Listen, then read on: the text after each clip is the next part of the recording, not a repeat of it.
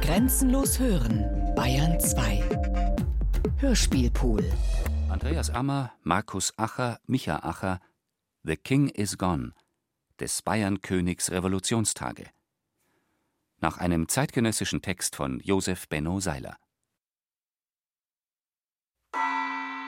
Motto. Die letzte Phase einer weltgeschichtlichen Gestalt ist ihre Komödie. Karl Marx.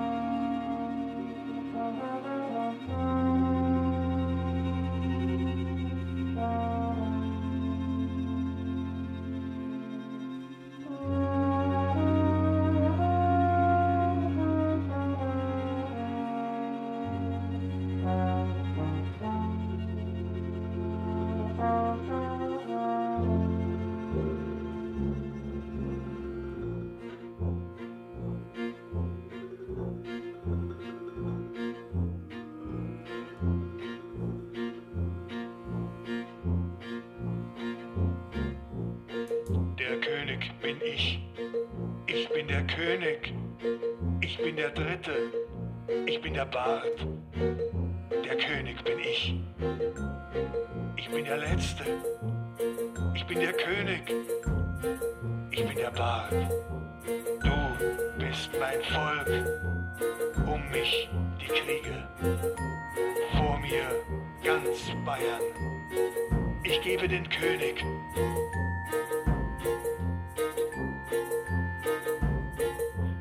Druck der Ungewissheit ist von uns gewichen. Deutschland weiß, wer seine Gegner sind. In ruhigem Ernst, erfüllt von Gottvertrauen und Zuversicht, scharen unsere wehrhaften Männer sich um die Fahnen. Bewegten Herzens sehen wir unsere Tapferen ins Feld ziehen. Der Kampf, der unser Heer erwartet, geht um die heiligsten Güter, um unsere Ehre und Existenz. Bayern, es gilt, das Reich zu schützen, das wir in blutigen Kämpfen mit erstritten haben. Gott schütze den Kaiser, unser großes deutsches Vaterland, unser geliebtes Bayern. München 1914, Ludwig. Ich spiele den König. Ich bin der Dritte. Ich bin der Letzte.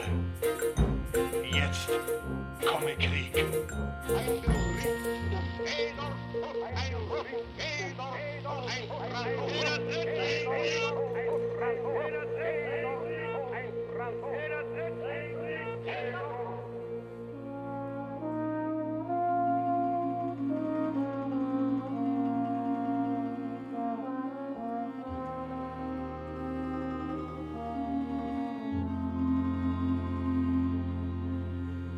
Auf dem Titelblatt des Bayern-Königs Revolutionstage. Ein Beitrag zur Geschichte des Umsturzes in München. Der Zusammenbruch. Die Stimmung gegen den König. Widerstände. Und geheime Sitzungen. Die Flucht der königlichen Familie. In Nacht und Nebel. Zwischenfälle auf der Flucht. Ohne Gepäck und Nahrungsmittel. In Schloss Wildenwart. Aus Bayern hinaus. Von Josef Benno Seiler. München, Prinz Ludwig Höhe. 1919. Preis eine Mark.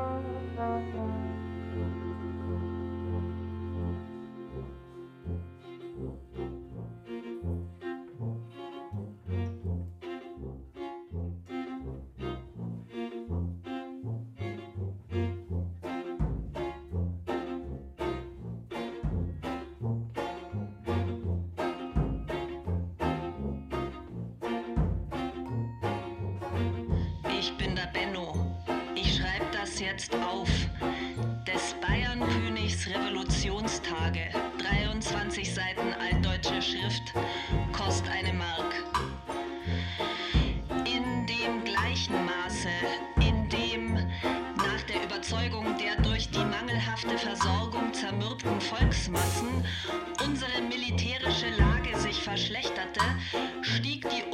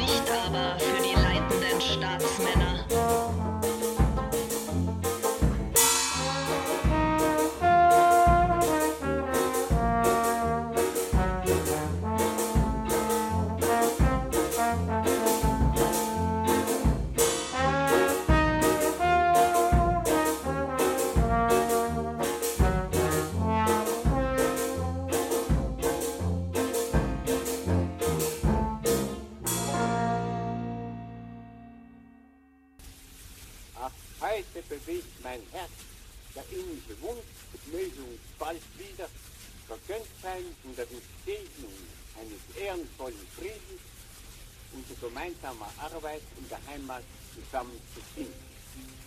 Gott wolle, dass unserem geliebten Vaterland aus den Nöten der Gegenwart ein neuer, glückhafter Aufstieg beschieden bleibt.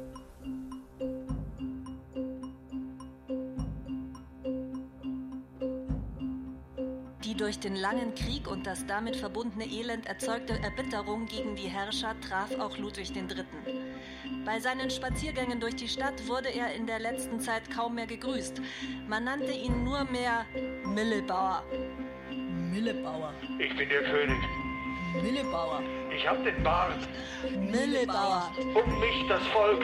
Millebauer, Millebauer, Bauer, Bauer, Mille, Mille. Proleten, Mörder, ihr, ihr Revolutionäre. Millebauer, Schon hatte eines schönen Morgens am Wittelsbacher Palast eine tote Katze gehangen mit einem Zettel. Ludwig schaffe Wandel hier, sonst geht's dir wie dem Katertier. Die Maske ist verbraucht. Millebauer.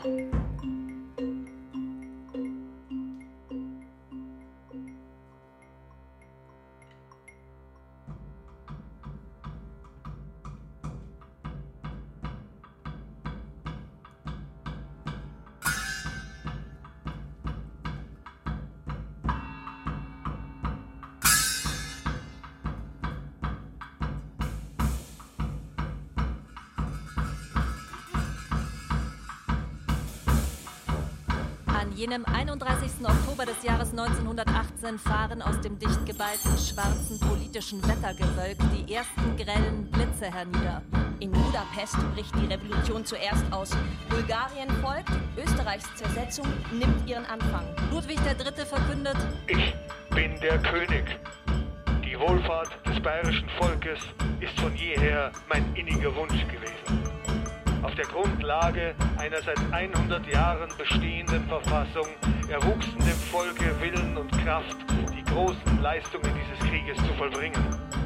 Grundsätzlich ist künftig so zu verfahren, dass der Krone Vorschläge zur Neubesetzung von Staatsministerien nur nach vorgängigem Benehmen mit beiden Kammern des Landtags unterbreitet werden.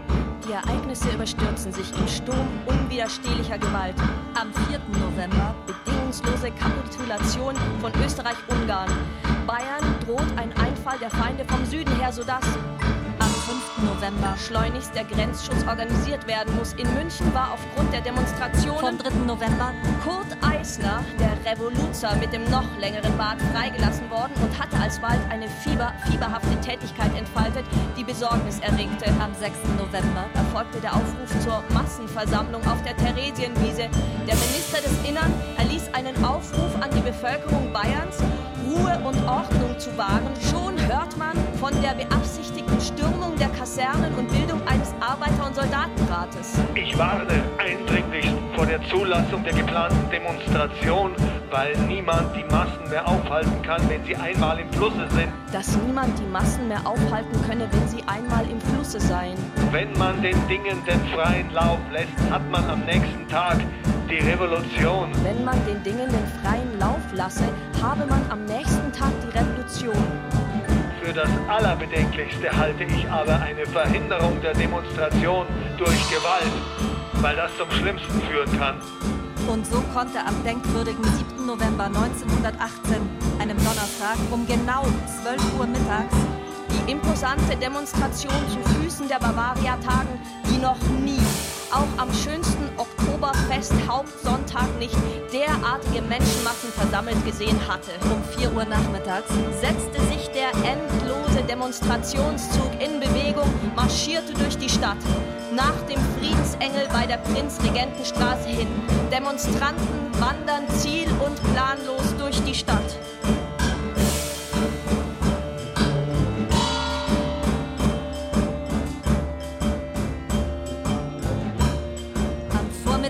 7. November wird dem König mit dem großen weißen Bart eingehend über die Sachlage Bericht erstattet, auf das Bedenkliche der Demonstration hingewiesen und ihm geraten, auf den gewohnten Nachmittagsspaziergang in der Stadt zu verzichten.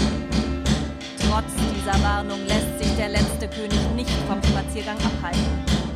So hatte es sich selbst zuzuschreiben, dass er von Gruppen erregter Menschen, die sich nach der Demonstration überall gebildet haben, da und dort unfreundlich genug angestarrt wird und manches böse Wort zu hören bekommt.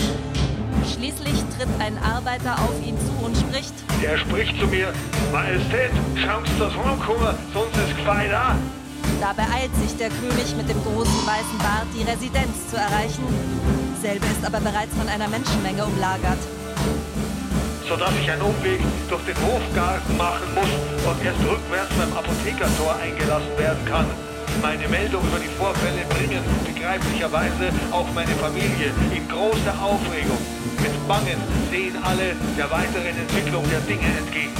Unterdessen hat Eisner, der Kurt, der Revolutionär mit dem weißen Bart, der Einzige, der die Situation beherrschte, mit einer Handvoll gut bewaffneter, treu ergebener Leute nach sorgfältig erwogenem und tatkräftig durchgeführtem Revolutionsplan die Kasernen besetzt, die Offiziere ausgeschaltet, die Befehlsgewalt an seine Anhänger übertragen, die öffentlichen Gebäude, die Zeitungen, den Hauptbahnhof besetzt, den Telegrafen, den Telefonverkehr gesperrt beziehungsweise für seine Zwecke nutzbar gemacht. Kurzum, Eisner ist Herr in München. Wenige Stunden darauf Herr von ganz Bayern. Ich war der König.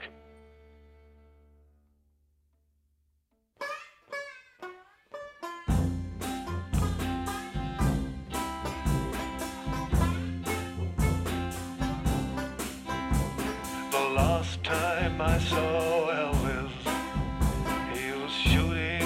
colors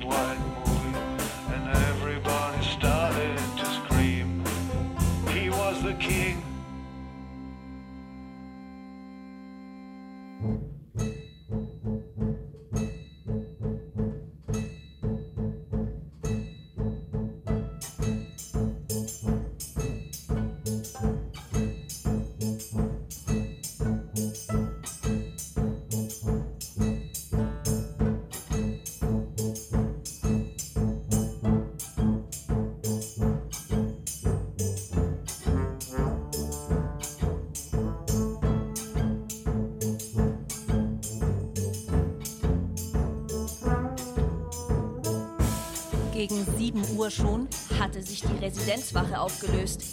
Die Soldaten hatten sich den Aufständischen angeschlossen. Um halb acht Uhr erschien beim König Ministerpräsident von Dandel. In gedrängter Kürze berichtete Dandel von den Vorgängen, die schon so weit gediehen waren, dass keine Truppen mehr vorhanden waren. Dandel musste bekennen, dass die Lage unhaltbar geworden sei. Man erklärte dem König, dass man es für das Beste halte, wenn er München verlasse.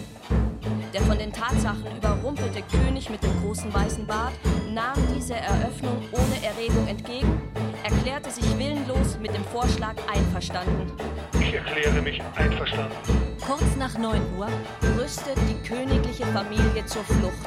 Zuerst besteigen die Prinzessinnen Hildegard, Wildtrude und Gundelinde im königlichen Marstall ein vom hofbediensteten Chauffeur Meyer gesteuertes Automobil und fuhren Richtung Rosenheim.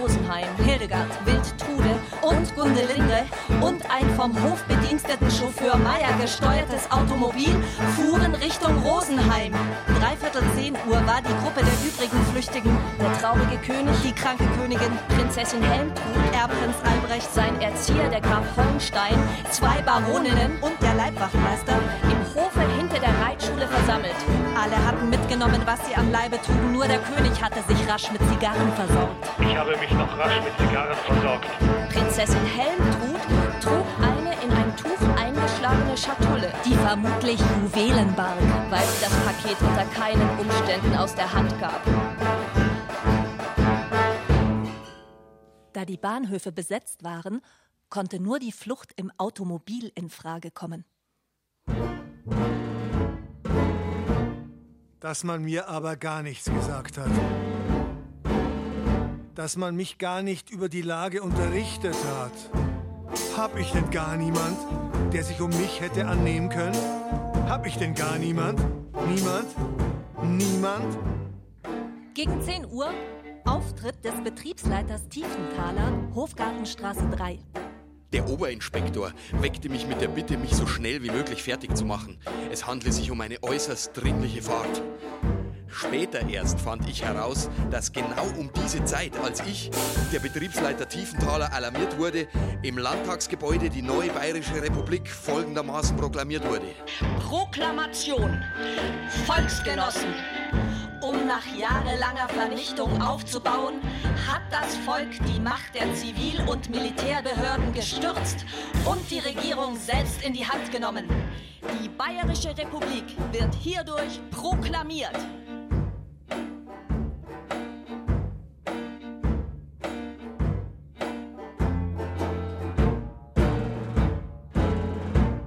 Dass man mir aber gar nichts gesagt hat. Dass man mich gar nicht über die Lage unterrichtet hat. Hab ich denn gar niemand, der sich um mich hätte annehmen können? Hab ich denn gar niemand? Niemand? Niemand? Die oberste Behörde ist der von der Bevölkerung gewählte Arbeiter-, Soldaten- und Bauernrat, der provisorisch eingesetzt ist, eine endgültige Volksvertretung geschaffen werden wird. Er hat gesetzgeberische Gewalt. Die ganze Garnison hat sich der republikanischen Regierung zur Verfügung gestellt. Generalkommando und Polizeidirektion stehen unter unserem Befehl. Die Dynastie Wittelsbach ist abgesetzt. Hoch die Republik! Der Arbeiter- und Soldatenrat Kurt Eisner.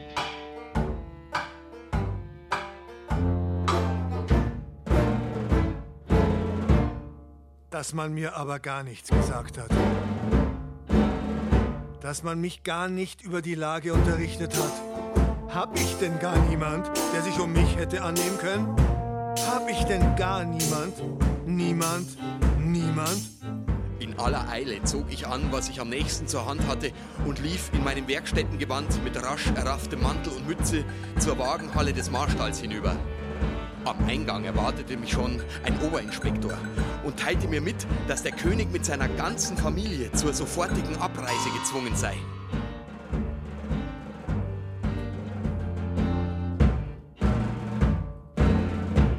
Dass man mir aber gar nichts gesagt hat. Dass man mich gar nicht über die Lage unterrichtet hat. Hab ich denn gar niemand, der sich um mich hätte annehmen können? Hab ich denn gar niemand? Niemand? Niemand? Ich eilte in die Garage, wo die königliche Familie mit Graf, Baron und Hofstallmeister versammelt war. Die kranke Königin hatte man eines Schwächeanfalls wegen bereits in einen Wagen gesetzt. Leider aber war, da die Wagen seit längerer Zeit nicht mehr benutzt worden waren, kein Auto zur sofortigen Abfahrt bereit, da sie alle aufgebockt waren, das heißt auf Ständern. Der König äußerte des Öfteren zu seiner Umgebung.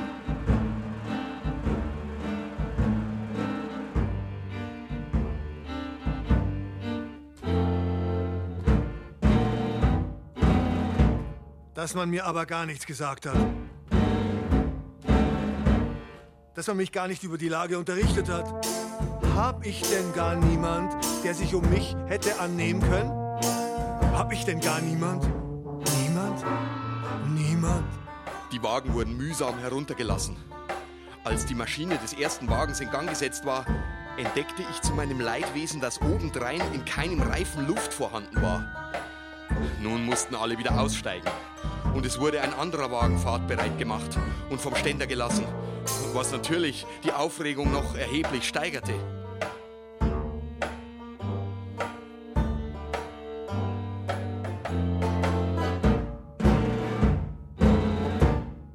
Dass man mir aber gar nichts gesagt hat.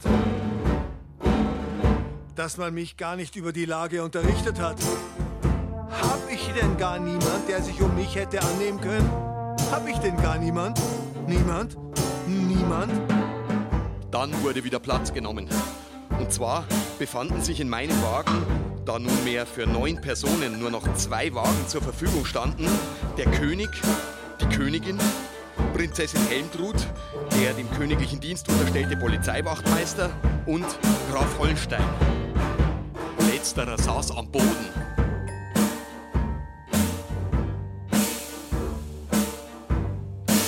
Bevor der König einstieg, sagte er zu mir, Dass man mir aber gar nichts gesagt hat. Dass man mich gar nicht über die Lage unterrichtet hat. Das kann unter Umständen eine gefährliche Fahrt werden. Hamsan Schneid, Tiefenthaler. Hamsan Schneid, Tiefenthaler. Jawohl, Majestät. Ich fürcht nix.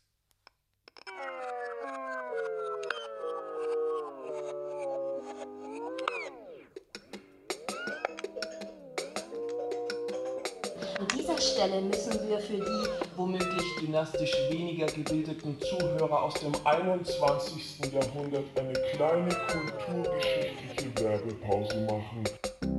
An dieser Stelle müssen wir für die womöglich dynastisch weniger gebildeten Zuhörer aus dem 21. Jahrhundert eine kleine kulturgeschichtliche Werbepause machen, um zu erklären, wer dieser König Ludwig III. war, jener letzte aller bayerischen Könige, der hier gerade so stümperhaft vor der Revolution flüchtet. Ausgesehen hat er wie ein Weihnachtsmann mit vielen Orden. Statt König wäre er der Enkel von Ludwig I. lieber Landwirt geworden. Daher sein Spitzname Millibauer. Er ist der Cousin des weltbekannten Ludwig II. II., Wittelsbacher wie dieser, mhm. welches Geschlecht in bayerischen Landen seit Ewigkeiten herrscht. Was sich naturgemäß nicht allzu gut auf den Genpool ausgewirkt hat. Mhm. Als aber Ludwig II., der mit den Schlössern erst für geisteskrank erklärt und dann zum Mörder wird, also erst seinen Arzt und dann sich selbst umgebracht hat, wird dessen Onkel Luitpold, Vater von unserem Ludwig III., zum Prinzregenten. Drei Tage später wurde obendrein Ludwigs des zweiten kleiner Bruder Otto zum König. Der allerdings tatsächlich geisteskrank und tatsächlich regierungsunfähig war. Mhm. Weshalb er in Münchner Schlössern weggesperrt wurde, mhm. während der Prinzregent Luitpold herrschte. Auf diesen folgte alsdann unser Ludwig III. mit dem Bart, während der Spinner der Otto aber immer noch König war. Mhm. Erst eine Gesetzesänderung, die besagte, dass in Bayern nicht König sein darf, wer eigentlich blöd ist, machte den beliebten Kronprinz Ludwig zum weniger beliebten König Ludwig III. Mhm. Was aber auch egal war, da dann gleich der Erste Weltkrieg losging und als der vorbei war, war eh niemand mehr König. Und damit schalten wir zurück zur Handlung. Wenn der König jetzt wirklich gleich auf der Flucht vor der Räterepublik seine Residenz mit dem Auto verlässt, könnte die 738-jährige Herrschaft seines Geschlechts im Graben enden.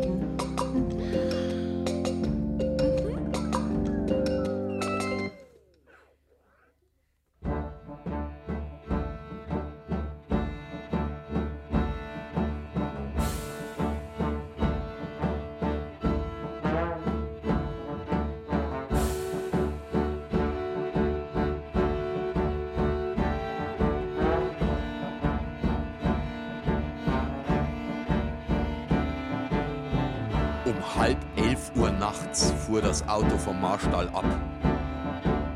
Durch die Christoph- und Liebigstraße, in der einige Schüsse nachknallten und über den Friedensengel nach der Rosenheimer Landstraße zu.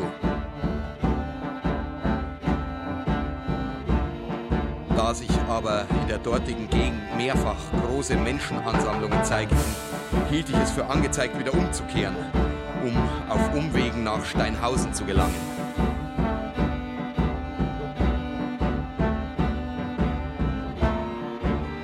Heidhausen sehr gut bekannt, gelang es mir bei dem herrschenden starken Nebel und weil ich ohne Licht fahren musste, erst nach mehrfachen Irrfahrten bei Steinhausen die Truderinger Landstraße zu erreichen. Auf dieser ging es dann in langsamem Tempo weiter.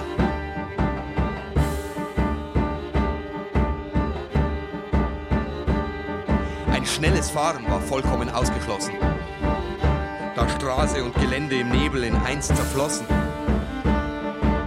Über Grafing, Assling, Ostermünchen, Deutelhausen ging es Rosenheim zu.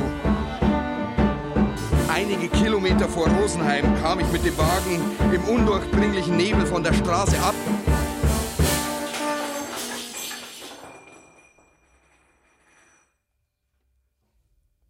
Und fuhr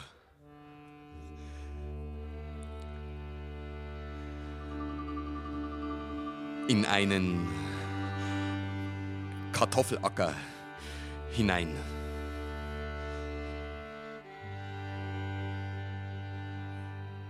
Meine Versuche, den Wagen mit voller Maschinenkraft wieder herauszubringen, führten nur dazu, ihn noch tiefer ins Erdreich einsinken zu lassen.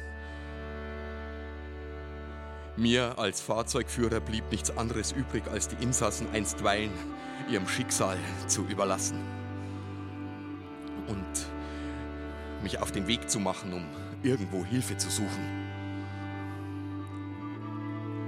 Nach kurzer Wanderung gelangte ich an einen zu Westendorf gehörigen Bauernhof.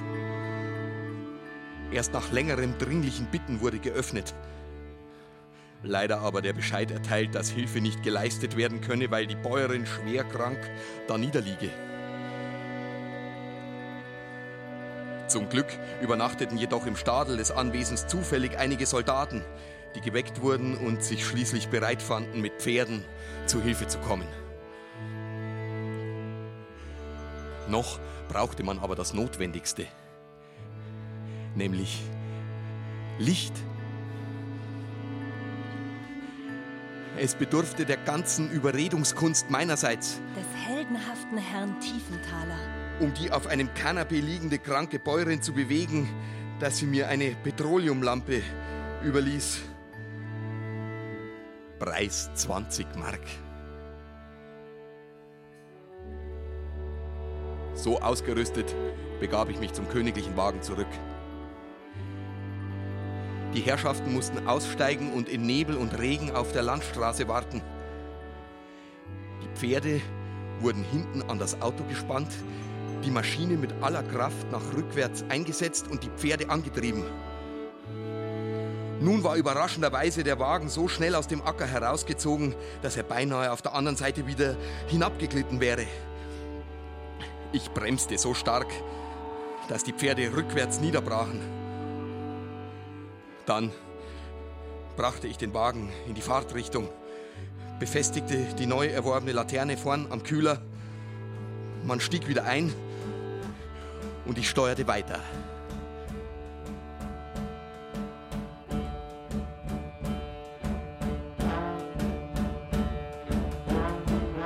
Nach Rosenheim hinein. Bei den für die Weiterfahrt von Rosenheim bis Prien zu erwartenden Straßenverhältnissen wurde mir schnell klar, dass ohne genügende Beleuchtung an eine Fortsetzung der Fahrt bei dem undurchdringlichen Nebel nicht zu denken war. Ich beschloss deshalb, einen mir bekannten Autobesitzer, den Bezirkstierarzt von Rosenheim, aufzusuchen und ihn um Hilfe anzugehen.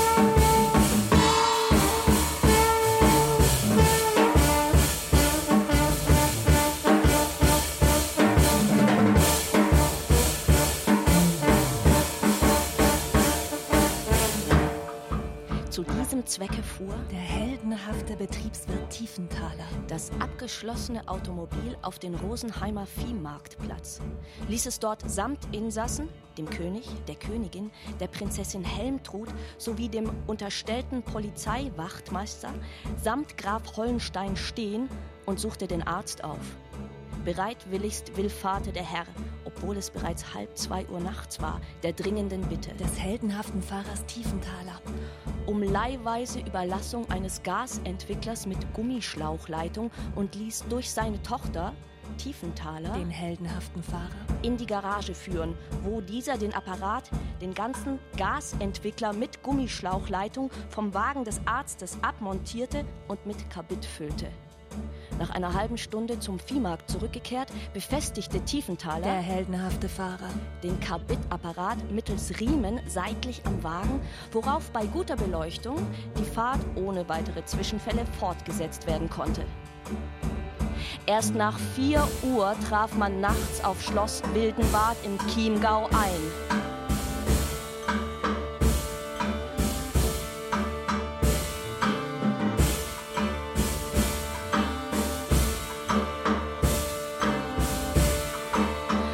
Der König atmet tief auf und dankt vor allem herzlichst dem Führer, dem heldenhaften Tiefenthaler, für seine große Umsicht und Opferwilligkeit.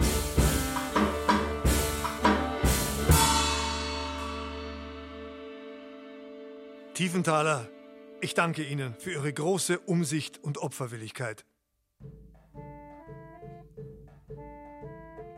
Die Königin war beim Verlassen des Wagens ganz gebrochen und musste ins Schloss fast hineingetragen werden. Im Schloss befanden sich bereits die drei Prinzessinnen Hildegard, Wildtrude, Gundelinde, die in dem vom hofbediensteten Chauffeur Meyer gesteuerten Automobil über Perlach, Eying, nach Rosenheim und weiter nach Wildenwart gefahren und ohne Unfall um halb zwei Uhr eingetroffen waren. Dagegen fehlte jede Nachricht vom dritten Auto mit dem Erbprinzen Albrecht, seinem Lehrer, der Schlüsseldame und der Kammerfrau der Königin. Diesem Wagen musste ein Unfall zugestoßen sein. Die Königin war über die Ungewissheit außer sich und weinte unaufhörlich. Hervor tritt Tiefenthaler. Der heldenhafte Fahrer. Ich fuhr die Strecke wieder zurück, um das verschollene Auto aufzusuchen. Ich traf denn auch morgens 7 Uhr den Wagen, der im Nebel gleichfalls von der Straße abgekommen war und mangels jeglicher Hilfe nicht mehr flott gemacht werden konnte, in einem Acker. In unbesiedelter Gegend zwischen Assling und Ostermünchen. Die Insassen wanderten bei Nacht und Nebel über Ostermünchen, Tundenhausen und Beiharting zwei Kilometer weit nach Schloss Maxelrhein, wo sie Aufnahme für die Nacht fanden, um am anderen Morgen einfach mit dem ersten Personenzug nach Brien zu fahren und von dort nach Wildenwart zu gehen.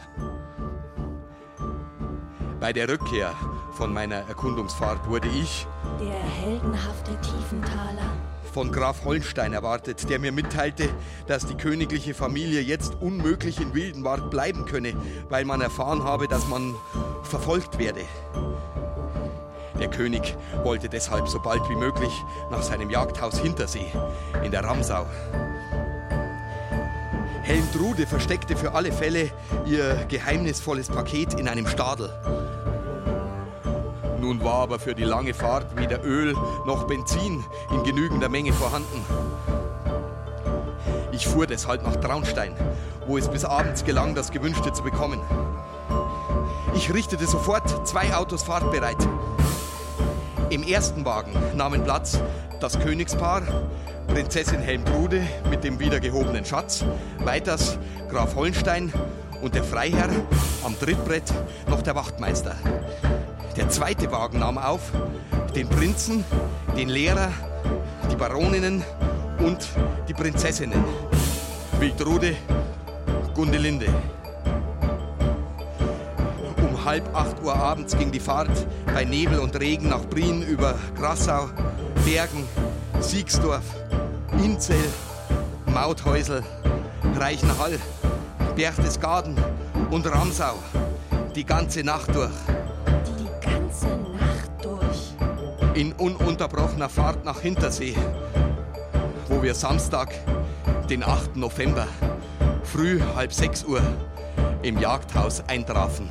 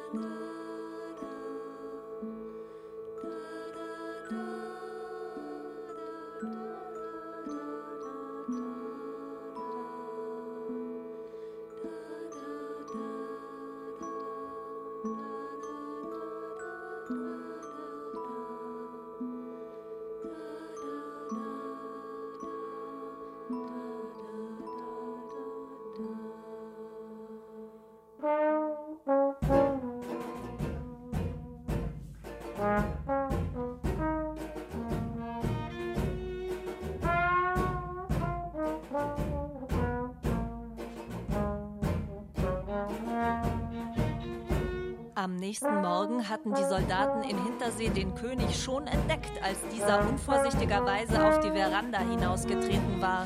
Wisst es schon? Der Millibauer ist da. Dieser, bislang ohne alle Nachrichten aus München, ließ sich Bericht erstatten, erkundigte sich nach den neuen leitenden Persönlichkeiten. Mit der Person Kurt Eisners, des Revoluzers als Präsident, war er ganz und gar nicht einverstanden. Wenn es noch ein anderer wäre, dann würde ich gar nichts sagen. Aber das kann doch auf Dauer nicht gehen. Wiederholt sprach er die Befürchtung aus, dass es zum Bürgerkrieg kommen könne. Ich habe die Besorgnis, dass ich belästigt und verhöhnt werde, wenn ich das Haus verlasse. Aber ich kann doch nicht immer auf dem Zimmer bleiben. Ich fürchte auch, dass bewaffnete Bolschewiki-Banden kommen. Schließlich äußerte der König noch einige Wünsche. Da man bei der überhasteten Abreise gar kein Gepäck habe mitnehmen können und allerlei benötigen würde. Vor allem habe man gar nichts zu essen. Ich habe gar nichts zu essen. Dann brauche er einen Hemdkragen. Ich brauche einen Hemdkragen. Weiters Hemdknöpfeln, Wäsche, Taschentücher. Weiters Hemdknöpfe, Wasche, Taschentücher. Wäsche. Wäsche. Taschentücher. Taschentücher. Und ein Spitzenkrägerl für die Königin. Die Königin braucht einen Spitzenkräger. Ich bitte ihn, dass er alles in Berchtesgaden besorgen lasse. Aber Kragen für mich werden Sie dort wohl kaum bekommen, denn ich habe ja Nummer 46. Aber wenn Sie zum Bezirksamtmann von Berchtesgaden, den Baron Feilitsch, schicken wollten, der hat meine Halsweite und würde mir schon aushelfen.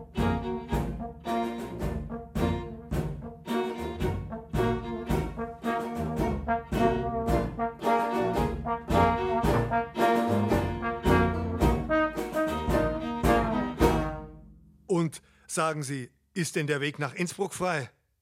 Später teilte Freiherr von Leonroth dem Führer der Schutztruppe mit, dass sich der König entschlossen habe, nach Schloss Arniv bei Salzburg zu fahren. Bei strömendem Regen fuhr ich am Sonntag früh einen der zwei Wagen, darin das Königspaar, Prinzessin Helmtrude und Baron Leonroth, durch die Ramsau nach Berchtesgaden.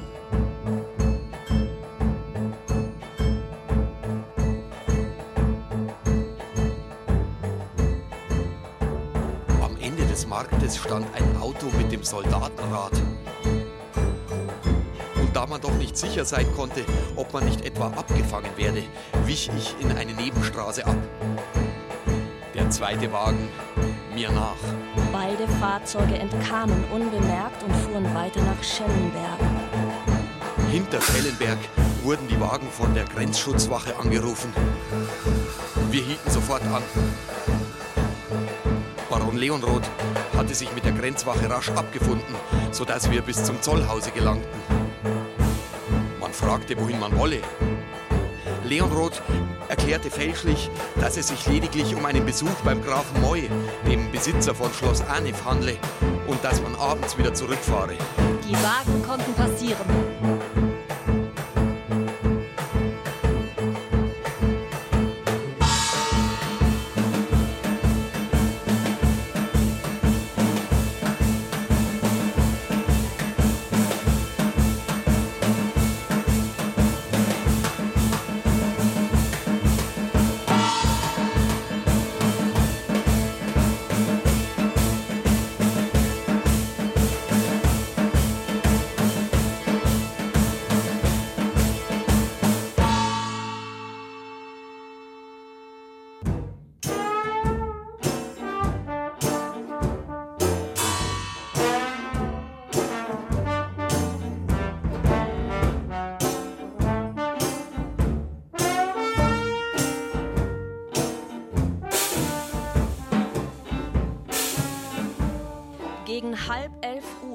Trafen beide Autos in schrecklichem Zustande in Arniv ein. Man bat um Einlass. Der Hausmeister jedoch erklärte den Herren Hollenstein, Leonroth und Botmann, Er dürfe niemand hereinlassen, sei es wer es wolle.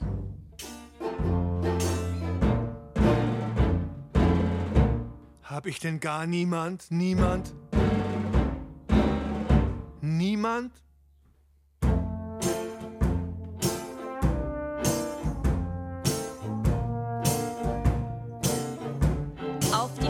Versicherung, gute Freunde von Graf Moy zu sein, meinte der Hausmeister trocken. Das könne jeder sagen.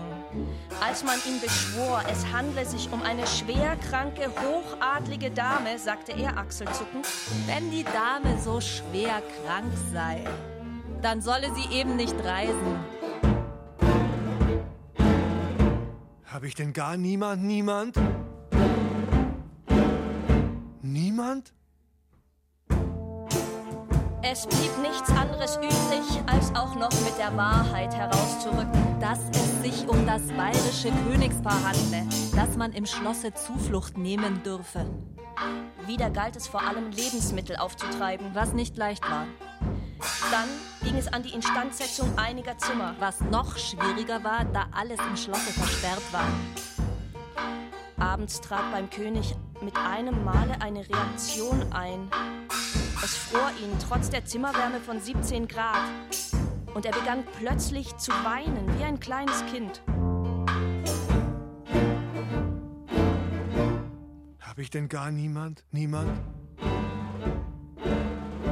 Niemand? Niemand?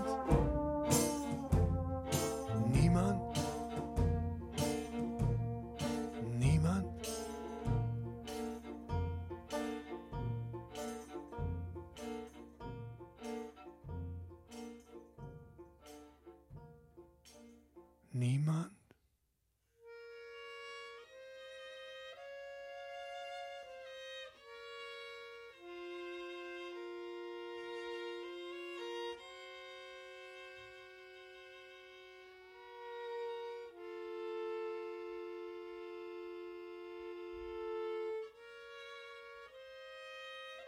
Der ehemalige Ministerpräsident von Dandel wurde gebeten, Dienstagabend nach Schloss Arnif zu reisen, um das Nähere dem König mitzuteilen. Dieser aber fragte, Was meint das Volk? Wie denkt man sich die Sache künftig? Die Erwiderung ging dahin, dass schon seit sechs Tagen die Republik bestehe und nichts darauf hindeute, dass es anders kommen könne, weshalb der König wohl am besten täte, die Regierung niederzulegen. Darauf entgegnete der letzte König. Ja, ich habe das Gefühl, dass nichts mehr zu retten ist. Ich warte jetzt nur, bis der Dandel kommt. Dann machen wir es. Ich erwartete den Dandel um 11 Uhr nachts am Bahnhof in Salzburg mit dem Auto. Vor Einfahrt des Zuges wäre ich beinahe von einer Nachtpatrouille verhaftet worden. Man fragte mich, ob ich nicht wisse, dass das Fahren mit Privatautos verboten sei. ich erklärte, heldenhaft und fälschlich, ich gehöre nach Schloss Arnif zum Grafen Moy und erwarte diesen mit dem Schnellzug. Daraufhin ließ mich die Patrouille in Ruhe und ich gelangte mit Dandel um 12 Uhr nachts auf Schloss Arnif an. Die ganze Königsfamilie hatte Dandel erwartet. Und in aller Beisein gab dieser ein ausführliches Bild der Geschehnisse in München, in Bayern und im Reiche. Bis um halb drei Uhr erzählte er. Dann erklärte ihm der König den Entschluss, die Regierung niederzulegen. Dandel begann sogleich seinen diesbezüglich vorgesehenen Entwurf vorzulesen. Das Volk hat seinen Willen kundgegeben. Halt, streichen Sie das aus und schreiben Sie. Zeit meines Lebens habe ich mit dem Volk und für das Volk gearbeitet. Die Sorge für das Wohl meines geliebten Bayern war stets mein höchstes Streben. Das muss der erste Satz sein. Es wurde weiter beraten und Punkt für Punkt durchbesprochen und schließlich niedergeschrieben.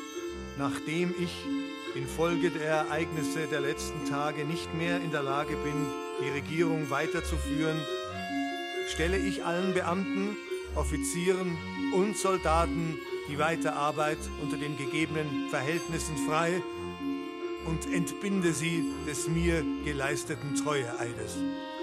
Um vier Uhr morgens unterschrieb dann der König, nachdem er einige Male seinen Namenszug auf einem Stück Papier probiert hatte. Ludwig III, König von Bayern.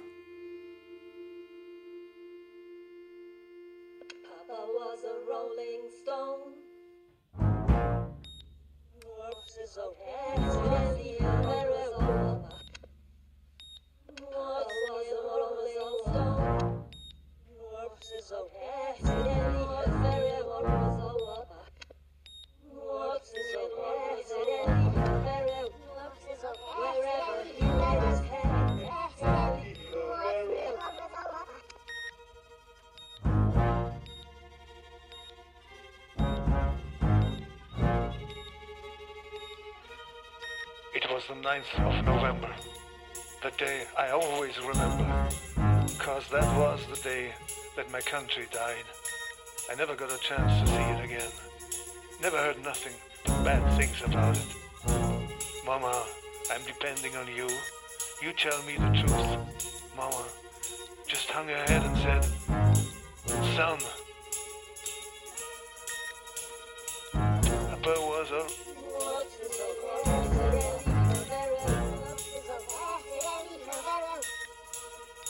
Papa was a rolling stone. Wherever he laid his head was his throne. And when he died, all he left us was alone.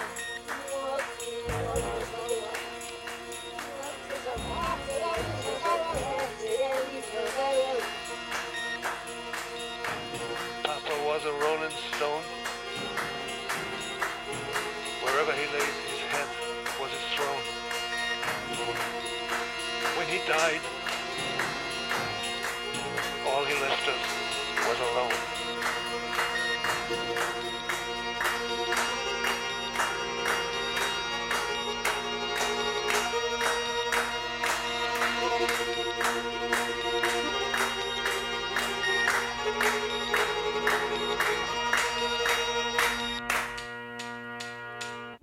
Mittwoch, dem 13. November um 5 Uhr stiegen Dandl und Hollenstein zu mir ins Auto.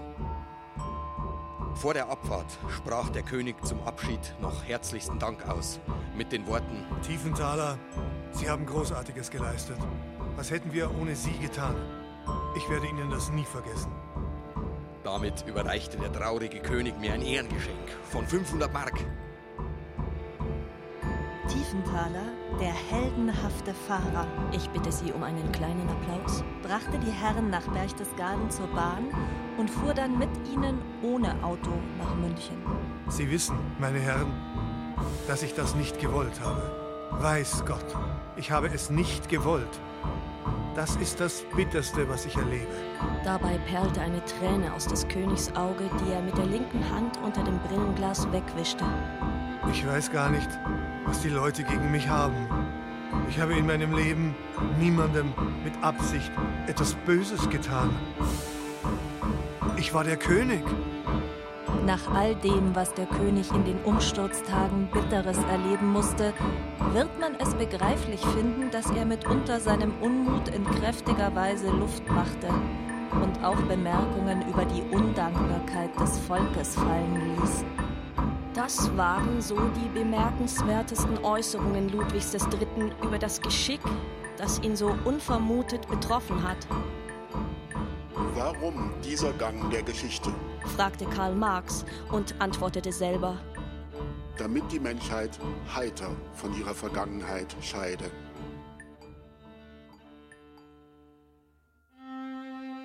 Und so endete das Reich des traurigen Königs. Nicht aber sein Leben. Er sollte seinen Revolutionär Kurt Eisner überleben, der am 21. Februar, einem sonnigen Vorfrühlingstag im Jahre danach, durch zwei Schüsse hinterrücks ermordet wurde. Gesang der Völker. Text Kurt Eisner. Wir werben im Sterben um ferne Gestirne. Sie blinken in Sinken und stürzen in Nacht. Es wollen die Massen nicht das Leben hassen. Die Freiheit ruft empor, von den Sternen begrenzt. Die Zeiten entgleiten, die Erde erbebte. Es krallte das Alte ins Herz junger Zeit. Da mussten die Bleichen den Schreitenden weichen. Du Volk wurdest erweckt, der Tod war besiegt.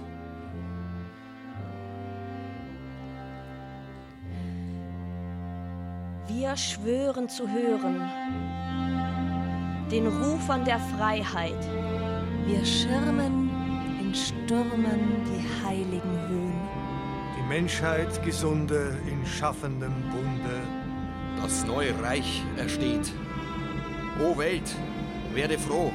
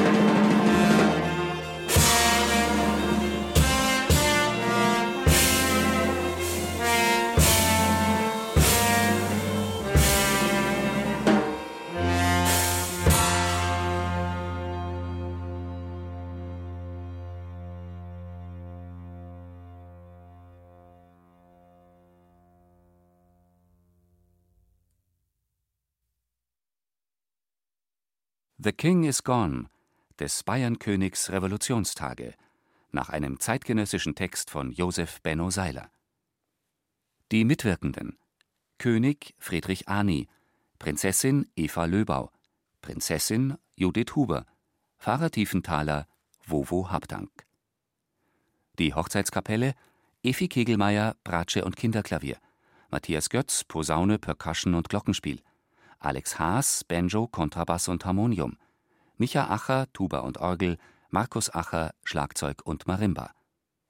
Tonotechnik Nico Sierig, Kiko Beck, Mastering Jörg Sigiller. Komposition Markus Acher, Micha Acher. Skript und Realisation Andreas Ammer. Produktion Bayerischer Rundfunk 2015. Redaktion Herbert Kapfer